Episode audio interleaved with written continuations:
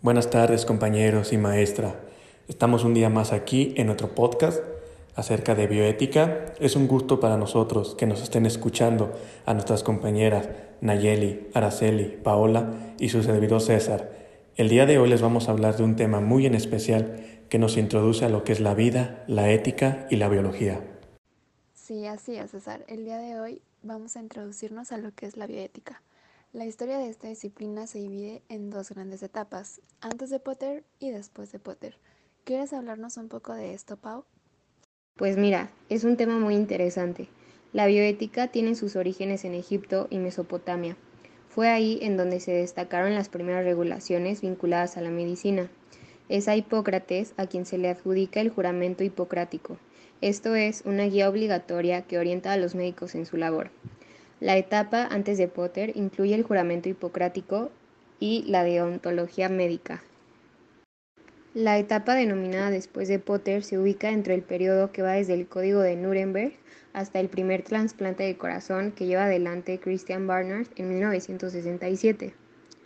En pocas palabras, el Código de Nuremberg es un conjunto de principios que regulan la experimentación con seres humanos y fue el resultado de los juicios de Nuremberg que se llevaron adelante una vez finalizada la Segunda Guerra Mundial.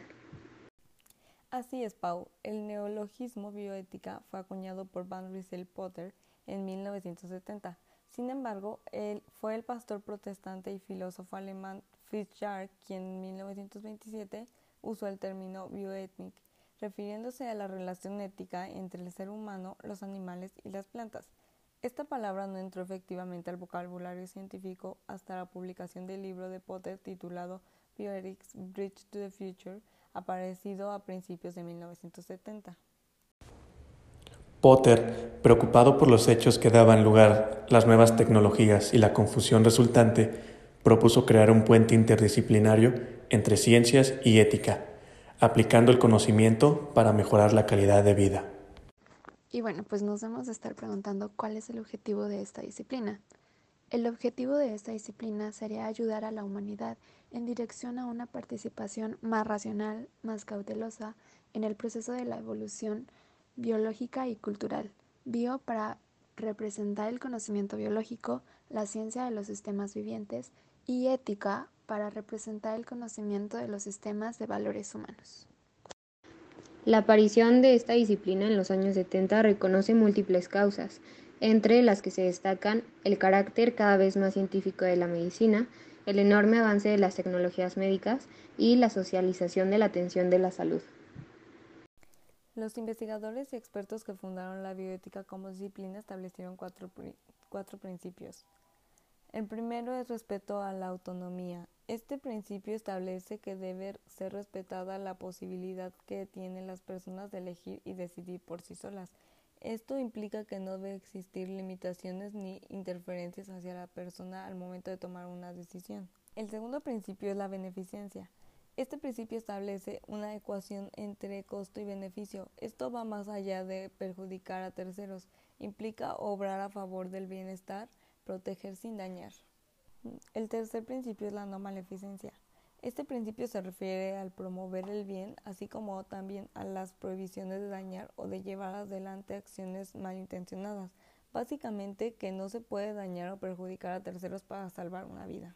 Y el último principio es la justicia. Este principio implica que exista equidad entre cuestiones claves, costos, beneficios y riesgos. Al mismo tiempo es sinónimo de una repartición equitativa entre responsabilidades, bienes materiales y derechos. Claro, la bioética obra a favor del bienestar, buscando proteger sin dañar.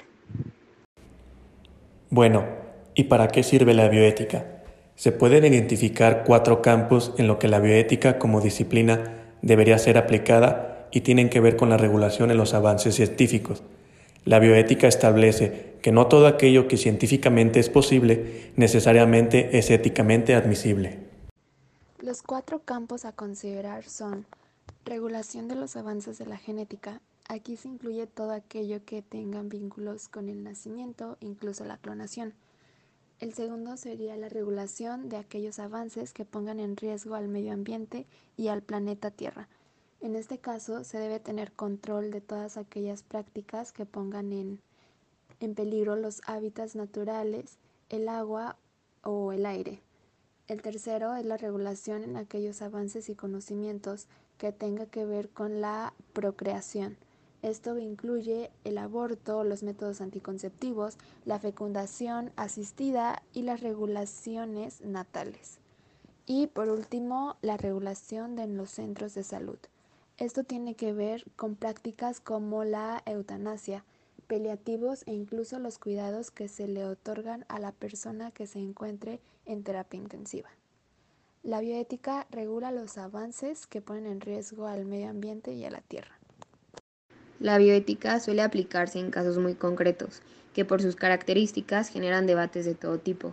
Algunos ejemplos de estos casos son los siguientes.